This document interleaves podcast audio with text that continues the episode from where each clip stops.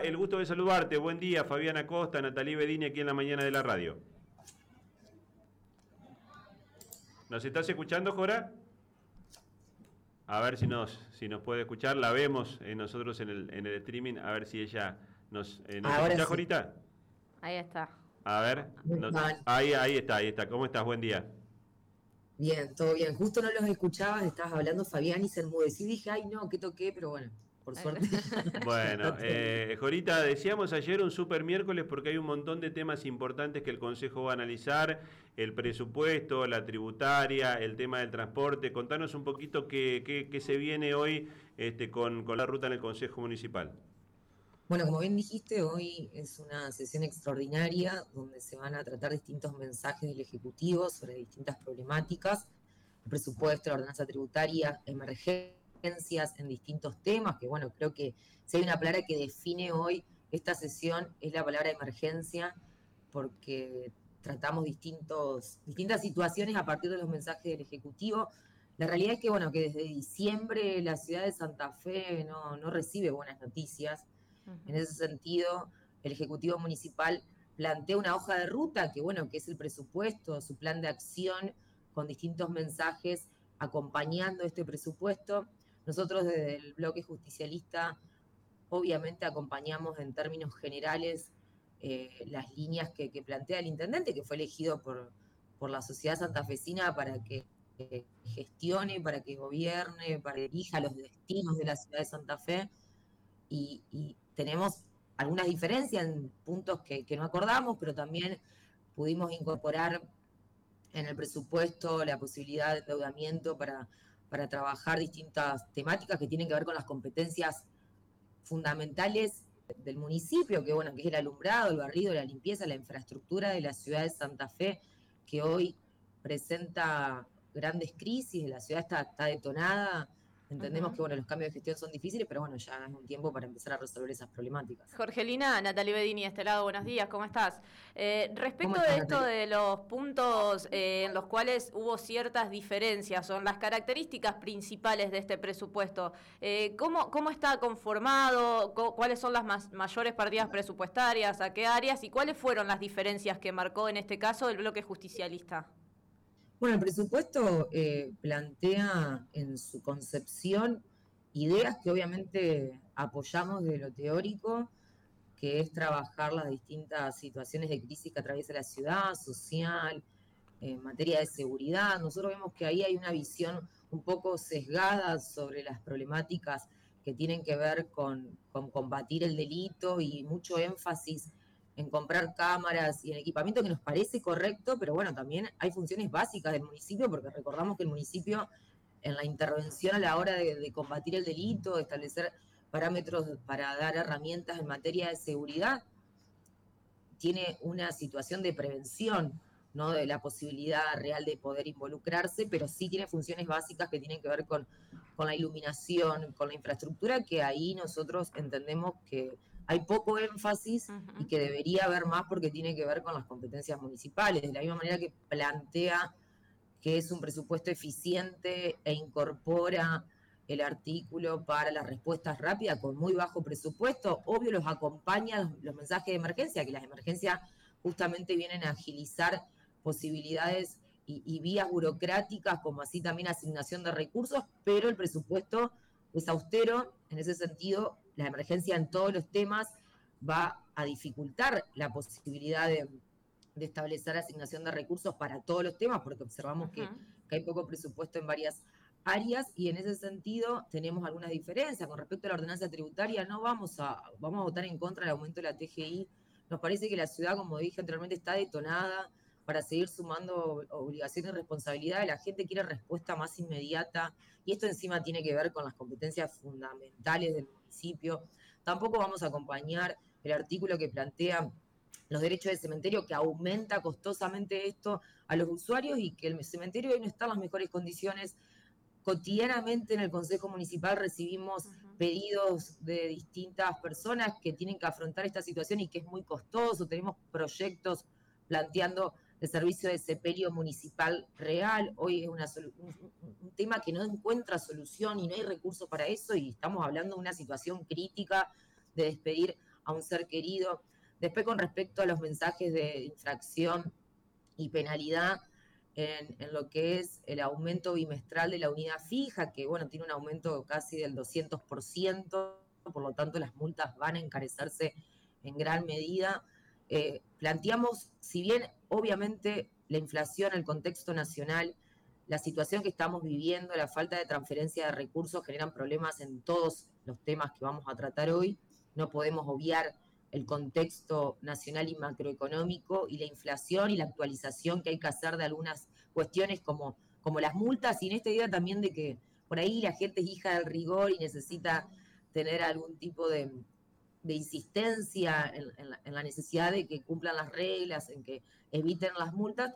Entendemos también que, va a ser una, una posibilidad por parte del municipio de tener ingresos. La gente tiene temor de que sea un plan meramente recaudatorio por este contexto económico que estamos hablando. Eh, consultar... Sí, perdón. No, consultarte eh, de una visión más macro eh, y política del presupuesto, ¿no? Porque se da esta realidad de eh, la coalición que se impuso en la provincia, trasladada al Consejo con mayoría de concejales, pero donde indudablemente que hay distintas posiciones, porque uno recuerda inclusive este, concejales del radicalismo que hoy integran eh, este eh, gran bloque de Unidos para Cambiar Santa Fe, que fueron muy críticos de la gestión de Emilio Jatón, algunos referentes del radicalismo que acompañaron la gestión del propio Jatón, ustedes han quedado como los únicos este, que pueden decir nosotros cuestionamos tanto a la gestión de Jatón como dejó la ciudad eh, y lo que está proponiendo como alternativa Juan Pablo Poletti, que este, también se muestra muy crítico de lo que fueron los cuatro años de Emilio Jatón al frente de la ciudad? Nosotros marcamos nuestras diferencias porque las tenemos conceptualmente, pero también somos críticos de manera responsable. Le hemos dado herramientas a Emilio Jatón para resolver situaciones, a diferencia, bueno, de, esta gestión, eh, y bueno, que también hablando en esta idea de que hay malas noticias de diciembre, hay muchas obras nacionales que tienen que ver con la transferencia de recursos del gobierno nacional a la ciudad que están paralizadas. También le pedimos al intendente Poletti que no haga un mero análisis de esa situación y se siente a esperar que el presidente, de manera discrecional, como hizo con el gobernador de Corrientes, eh, se le ocurra transferir los recursos o lo decida para terminar las 14 horas que tenemos en la ciudad de Santa Fe, que aparte son horas de demandas históricas. Le pedimos al intendente político que gestione, no puede solo hacer un mero análisis de la situación y decir, lamentamos que no estén la posibilidad, sino que nos hubiese gustado que esas obras estén incorporadas en el presupuesto entendemos la situación, pero bueno, queremos respuestas y gestiones frente, frente a eso. En ese sentido, hay diferencias porque, bueno, como te decía anteriormente, en la, crisis social que estamos viviendo, en el cuestionamiento que hay hoy en muchos discursos que buscan manipular, manipular a veces las emociones de, de la población y generar un resentimiento hacia el sistema democrático y hacia todo lo que estamos escuchando, es importante mostrar con hechos que, se pueden solucionar los problemas. Nosotros estamos a disposición, como estuvimos con el intendente Jatón, con el intendente Poletti para acompañar estos mensajes. Obviamente marcamos diferencias porque nos parecen y hacemos análisis distintos de situaciones. Con el tema de las multas, planteamos que el aumento bimestral nos parece muy, muy excesivo, que sea cada cuatro, cada seis meses, no hubo acuerdo. Bueno, eh, nos abstenemos porque no, no nos parece que ese aumento hoy sea posible en el contexto en el que vivimos y en el temor que tiene la gente de que frente a esta situación económica cuando vos decís eh, la ciudad de, cuando vos decís la ciudad está detonada eso fue producto de la falta de, gestión la combinación de la de la macroeconomía que, también eh, impactó y que hoy hace muy complicado, muy fino el manejo de, los números en cuanto a la gestión. Eh, ¿Por qué crees que, Santa Fe hoy está tan mal como la vemos todos los días de manera cotidiana? porque no se atienden los, problemas y las situaciones y las funciones básicas del municipio. Hoy el presupuesto habla mucho de competencias que no son municipales o que son municipales de una manera preventiva, pero no de una manera de, intervención directa, como en el poder de la policía con respecto a, combatir el delito. El delito se combate de muchas maneras, no es una visión unidimensional no, alcanza solo con la Cámara en una situación de crisis social. Sabemos que eso también es el resultado de, pobreza extrema, de problemas de adicciones, de situaciones que son más amplias y que ahí hay funciones básicas del municipio, como esto que te estaba diciendo, que la ciudad está detonada, que tienen que ver con la intervención para solucionar los problemas de infraestructura básica. Nosotros queremos hacer hincapié ahí también. Eh, pudimos incorporar 200 millones de endeudamiento para iluminación, fue un pedido explícito que hicimos porque era la mayor demanda que teníamos de acuerdo a los encuentros con los vecinos y vecinas que nos plantean que la ciudad está oscura, que no pueden transitar, que es una boca de lobo. Bueno, queremos que la ciudad se ilumine, eso también es una herramienta para poder combatir la inseguridad y es una función básica del municipio, así que hicimos hincapié sobre todo en lo que el municipio debe hacer con la experiencia que tuvimos con la gestión anterior y también obviamente con este contexto nacional que no lo veamos, eh, la suspensión de las obras nacionales es una mala noticia, el rol que está cumpliendo hoy el, gobierno nacional en esta idea de pensar que el déficit son números y no personas sujetas de derecho, obviamente tiene hoy sus, consecuencias y tal vez hay una decepción por parte del Ejecutivo Municipal y Provincial porque de alguna manera eh, no pensaban que el presidente iba a hacer esto. Para nosotros no es una noticia nueva. El presidente actual, cuando era candidato, manifestaba el desprecio que sentía hacia la obra pública, hacia los subsidios y hacia esta idea de pensar las personas como números. Y bueno, supongo que la decepción viene también porque su candidata a presidenta, Patricia Burrich, hoy es una figura fundamental del gobierno de Miley. Y bueno, creo que eh, ahí también Jorita, que hubo una posición tibia. Y en ese sentido, eh, de lo que quedó por fuera del presupuesto, de ejemplo esto de las obras nacionales, eh, como bien decís, ustedes entienden el contexto y los límites que tiene eh, el presupuesto, pero ¿cuáles son las alternativas que plantea el Ejecutivo Municipal para poder continuar con estas obras que han sido detenidas por el presidente de la Nación?